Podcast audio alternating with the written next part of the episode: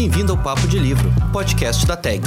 Aqui você vai ouvir sobre as obras enviadas pelo clube e aprofundar ainda mais as suas leituras, sempre com a presença de convidados mais do que especiais.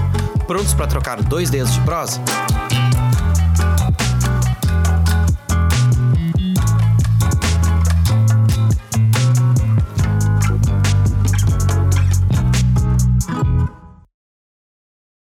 Oi, pessoal, eu sou Júlia Correa, editora da TAG, e vou apresentar o nosso podcast de hoje.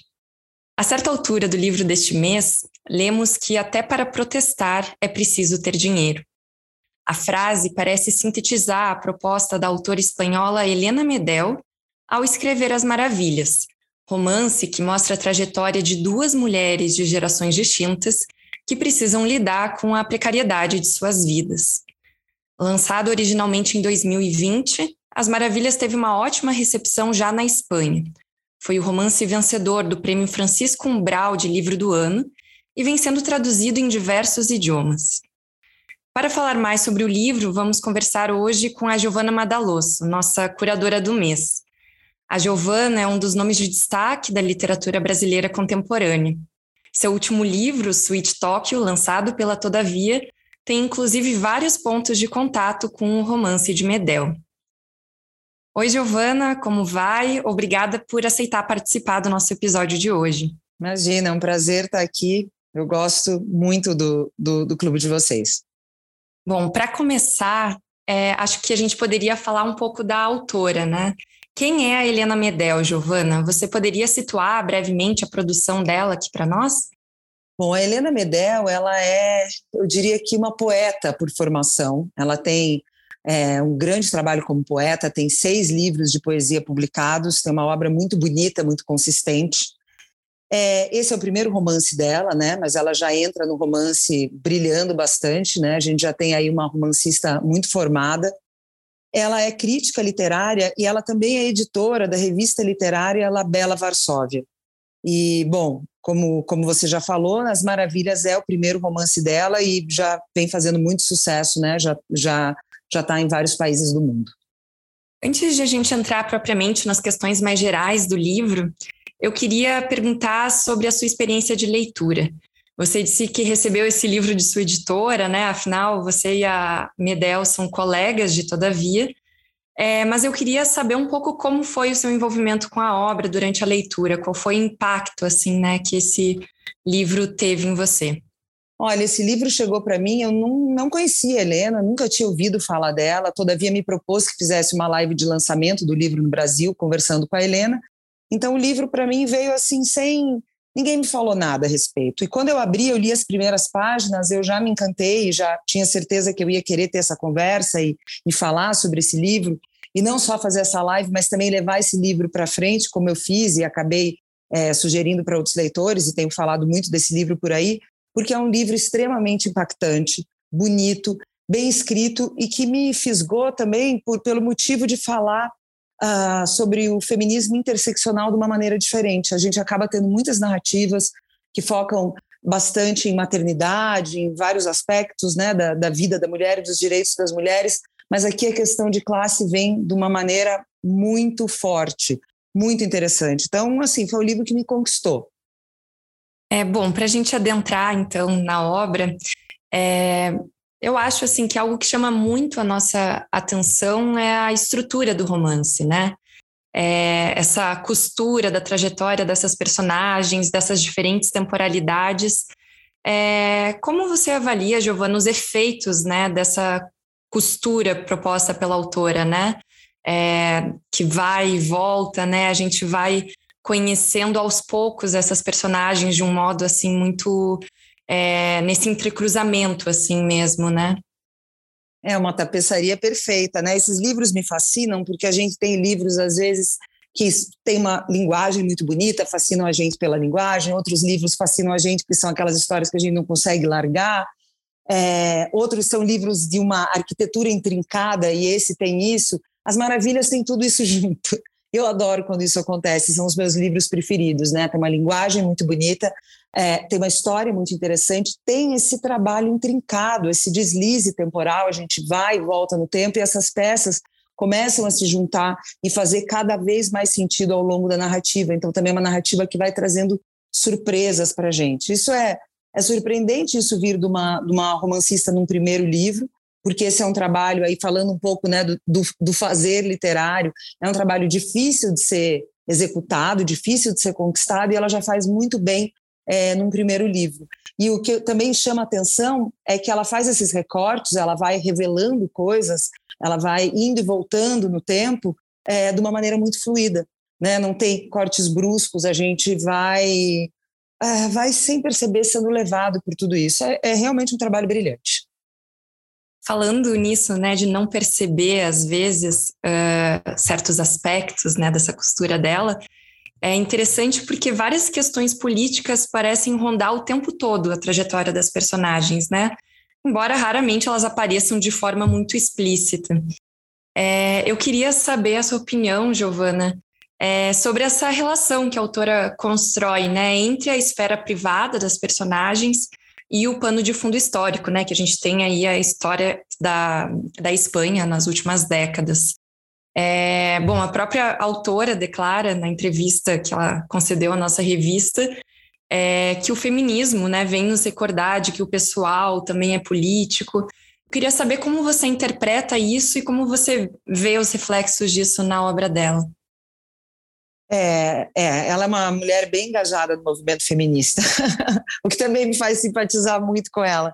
É, que é bom, tudo é político, né? A gente está aprendendo isso cada vez mais, a gente está vivendo isso, é, sentindo isso cada vez mais na nossa rotina. Mas o que acontece na obra literária é que se a gente traz, e, e assim, esse foi um livro claramente escrito, e eu sei também, porque eu conversei bastante com a Helena a respeito, esse foi um livro escrito intencionalmente para discutir questões sociais, questões políticas, mas se a gente traz isso para o primeiro plano, na literatura, a gente corre o risco de ter uma obra ruim, uma obra panfletária, uma obra que fala muito do cenário onde as coisas se passam, e a literatura não é o lugar disso.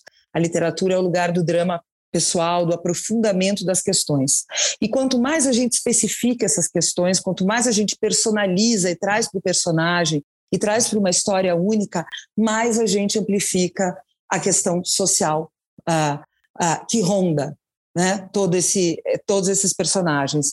É, então, não citar situações, não colocar situações, não dizer o que é certo e errado e deixar que a gente avalie observando a trajetória é, dos personagens é a maneira mais impactante que a gente tem de trazer os temas políticos e eu acho que ela faz isso muito bem nesse romance.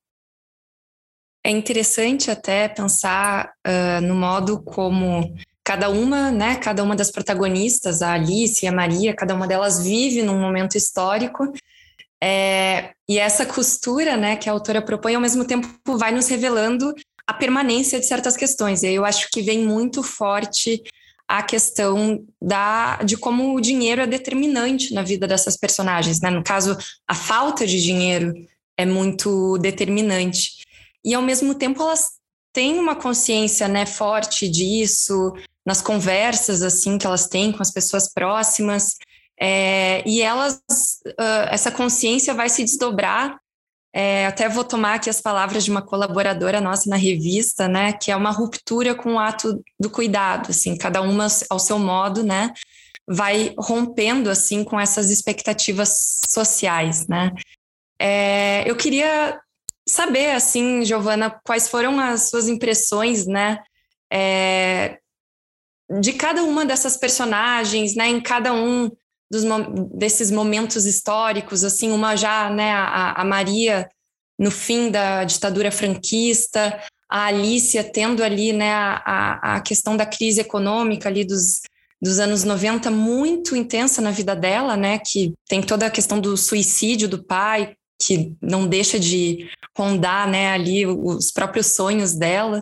É, qual é a, a, a, sua impressão assim sobre as semelhanças, né, dessas que a gente encontra entre essas personagens, o que cada uma, né, conduz de, um modo diferente, assim, né, considerando essa mudança de gerações, assim. Eu acho que tem uma coisa muito interessante nesse livro. A gente tem personagens mais e menos engajadas politicamente no seu contexto, né? Uma diferença bastante grande nesse aspecto. É, mas é interessante ver como todo mundo é afetado politicamente da mesma maneira. Então, não importa o quanto você negue certas questões, o quanto você se engaje socialmente em certas pautas, é, tudo vai respingar em você da mesma forma. Ali a gente tem essa clareza de ver que ninguém escapa né, a essas questões que são colocadas pelo sistema. E tem uma coisa representada nesse livro é, que me fascina muito, que é o quanto a mulher burguesa, porque esse livro mostra bastante quanto o dinheiro atravessa a vida de cada mulher e vai definir o seu destino. Né? Essa peça crucial que é o dinheiro. Às vezes a gente não fala tanto disso, não fala disso com tanta clareza, fala muito sobre as relações, fala muito sobre a maternidade, sobre os direitos das mulheres, mas o dinheiro é uma peça-chave central muito pouco discutida. E esse livro permite que a gente veja exatamente essa engrenagem né? E o que, que ter ou não dinheiro, ou viver de certa ou certa maneira, vai desdobrar na vida das pessoas. E tem uma coisa que eu gosto nesse livro, que também, é, para mim, é o livro que melhor representa isso, que é uma questão que é, sempre foi muito trazida, martelada pela Simone de Beauvoir, que é a questão da mulher burguesa. Né? Porque a mulher burguesa é aquela mulher que acaba sendo muito menos livre, porque ela está atrelada dentro do bem-estar, né, dentro do casamento, da vida e família, das posses, que a, é, que a gente vê bem nessa narrativa, e a gente acaba vendo que a mulher proletária, como no caso da Maria, de certa maneira acaba sendo uma mulher mais livre, porque ali os direitos são iguais, os dois acabam pagando as contas e as coisas se equivalem de uma certa maneira. Então, eu acho que esse romance ele abre uma porta para a gente ter muitas perspectivas sobre o atravessamento da questão financeira na vida das mulheres de todas as classes sociais. Uh, pensando nessas questões, né, nesse entrecruzamento, nessa contaminação, digamos, mútua, né, entre gênero e classe social, é interessante pensar na própria atuação da Maria é, nos movimentos sindicais ali, né, dos, dos quais ela participa, em que ela não tem voz em muitos momentos, né? Ela tenta se articular ali, o, personagem, né, que é o companheiro dela, é, a gente lê explicitamente que ele reproduzia, né, em público as ideias que ela articulava em casa e ele saía com todos, né, os méritos assim. É, então, eu queria saber como é, foi a sua leitura disso, assim, Giovana, né, dessas questões assim, mesmo nessa luta assim, né, que envolve ali pessoas muito próximas dela na mesma condição ainda, e ela está ali ainda atravessada, né, por essa questão de gênero. Eu queria tanto, eu tinha até esquecido dessa situação no livro, porque eu li o livro há alguns meses e eu gostei muito que vocês me lembraram disso, porque é uma parte bem rica mesmo da narrativa. E eu queria muito dizer que isso é uma história distante, que já passou, que a gente não está mais nesse lugar. Mas, assim, é duro, mas como toda boa literatura, segue sendo mesmo retratando né, um período que já, já passou algumas décadas, segue sendo, sendo muito contemporâneo o que a gente está vivendo hoje. Né?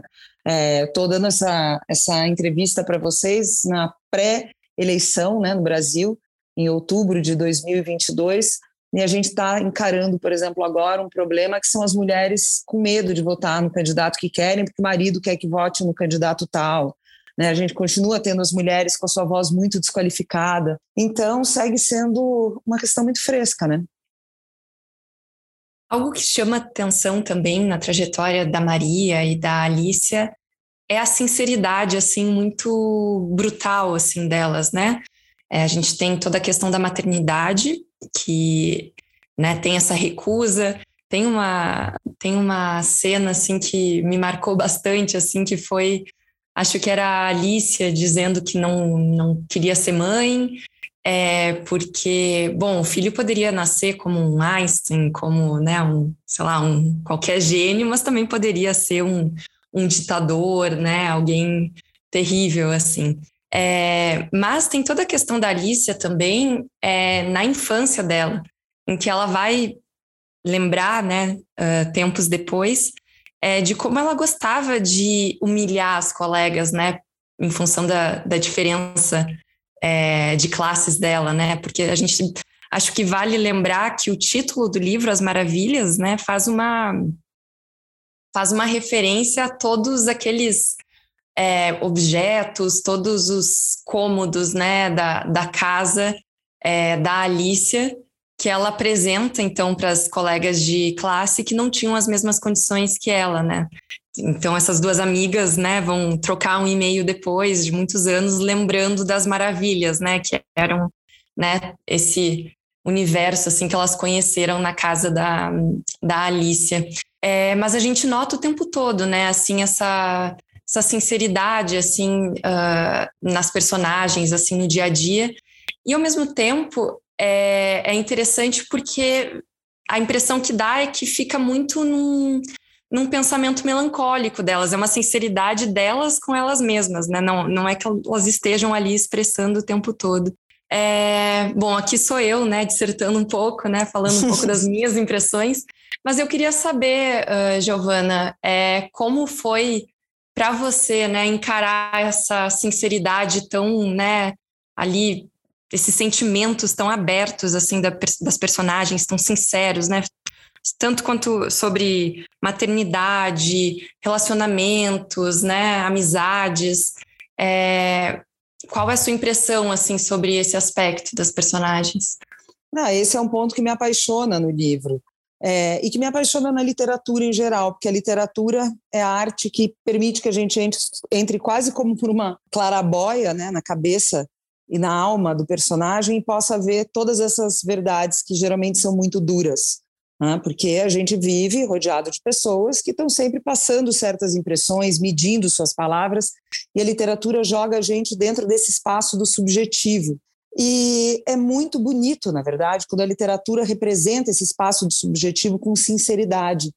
E a sinceridade traz à tona coisas que não são fáceis de serem ouvidas, porque todos nós somos complexos, nós sentimos coisas ruins e desejamos coisas ruins, né? E, e isso tem sido, isso ter vindo à tona numa literatura que a gente chama dessa literatura que vem desconstruindo padrões, ou seja, encarar tudo isso com sinceridade, quando essas personagens falam sobre elas e sobre a maternidade, sobre, enfim, as relações afetivas com é libertador para nós, porque todos nós temos é, relações ambíguas né, com o amor e com as pessoas que a gente se relaciona. Então, ver isso representado com essa honestidade brutal passa a ser bonito, porque toca a gente naquilo que a gente também sente, naquilo que a gente também se culpa por sentir e por expressar. Né? Então, eu acho que isso é fascinante no livro.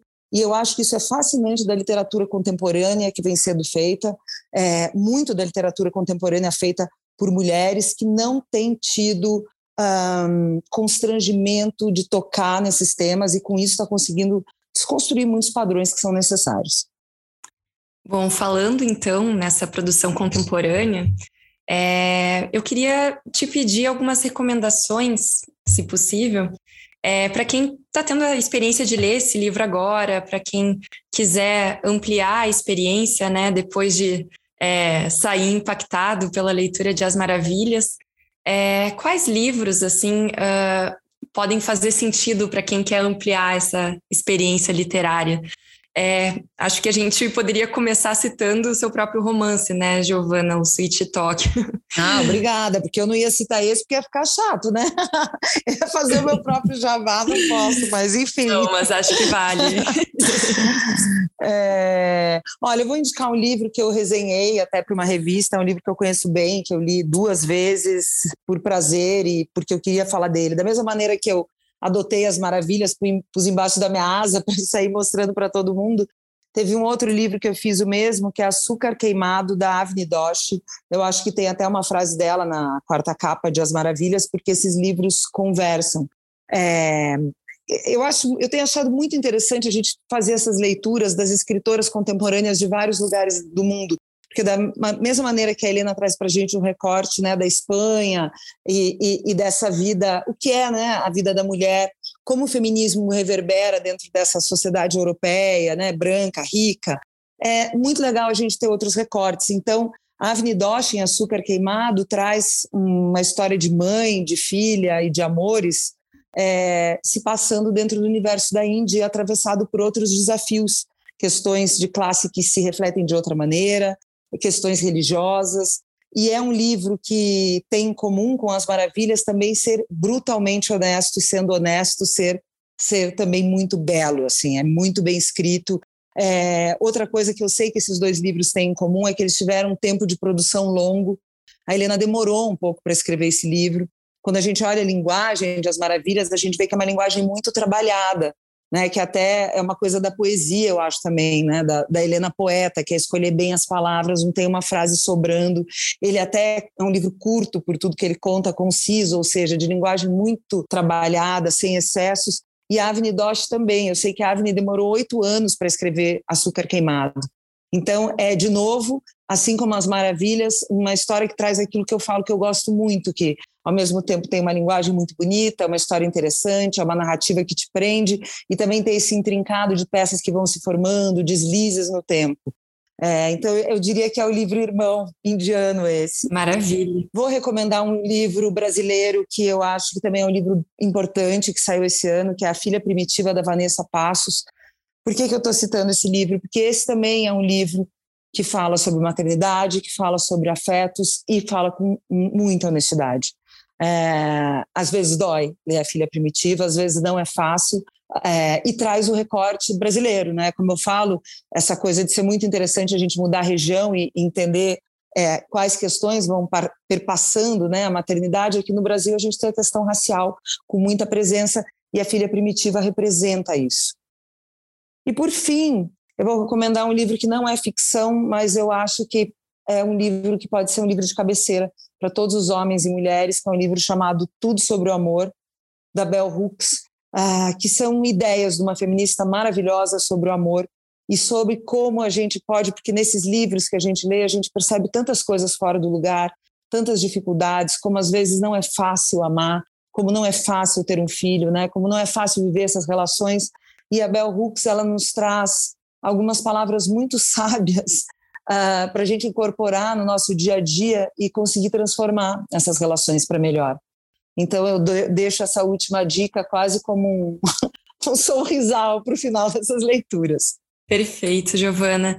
Como é de praxe aqui no nosso programa, eu te pediria para encerrar, então, com a leitura de um trecho do romance que tenha sido marcante né, durante a, a sua leitura. É, se puder compartilhar, assim, para dar um gostinho do livro para quem não leu ainda, eu te agradeço. Vou pegar um trecho aqui, olha. Ele queria ter sido professor, ir à escola dos adultos e conquistar um diploma, mas resolveu carregar a família nas costas. Ninguém lhe pediu isso. Depois da aposentadoria, espero que o tio Chico tenha tempo para ele, que o deixem descansar. Não, nunca trocaram o nome, continua sendo El Rincón de Carmen. O que você queria? Happy end na tela do cinema? A vida é outra coisa. Eu adoro esse trecho, porque esse é um personagem muito especial, assim, do romance também, né? Não, e ela dá essa porrada, né, do a vida... ela é bem isso, ela dá uma cortada, né? Só um segundinho que eu vou pegar outra aqui. Você conhece alguém que trabalha num escritório? Eu faço faxina num prédio de escritórios, toda manhã, horas antes de o primeiro funcionário chegar. Logo mais, às sete, vou limpar a sujeira que deixaram ontem para que na segunda ninguém reclame do chão manchado nem dos cinzeiros cheios. De sexta para sábado é o pior dia. Não sabia que tinha gente assim. Bom, tem de tudo. A datilógrafa do segundo andar sempre deixa recados. Obrigada, tenha um dia feliz, derramei o café e tentei limpar. Mas não é o normal. Eu estou falando de você, de gente como você, entende? Nunca pensei que alguém recolhe o lixo. Quer dizer, eu vejo na rua, mas nunca tinha conversado com alguém como você. Maravilha, Giovana. Querem que eu leia mais um que eu estou pegando meio na louca? Pode ser, pode ser, fica à vontade. Vamos ver se tem aqui, só um pouquinho, que daí a gente escolhe. eu sou uma companheira de vocês, Maria tentava dizer aos homens. Penso como vocês, quero falar como vocês, não sirvo apenas para lhes dar razão. Dizia para si mesma que isso era mentira. De tanto ler e refletir sobre suas leituras, ela pensava melhor que eles, falava melhor que eles, valia mais do que eles. Perfeito. Giovana, muito obrigada pela participação no nosso episódio de hoje. Foi um prazer conversar com você sobre as maravilhas e obrigada também, claro, por indicar esse livro tão especial para o nosso clube. Imagina, eu quero deixar um abraço bem grande para todos os leitores da TAG. Uh, gosto de vocês, acompanho sempre as novidades do clube e adorei a conversa. Obrigada pelo convite. Chegamos ao fim de mais um Papo de Livro, podcast da TAG. Esperamos vocês no próximo mês para falar do livro de dezembro. um romance escrito por um prestigiado autor israelense. Muito obrigada pela audiência, pessoal! Este episódio teve produção de Sofia Maia e apoio técnico de Bruno Miguel. Fiquem bem e até a próxima!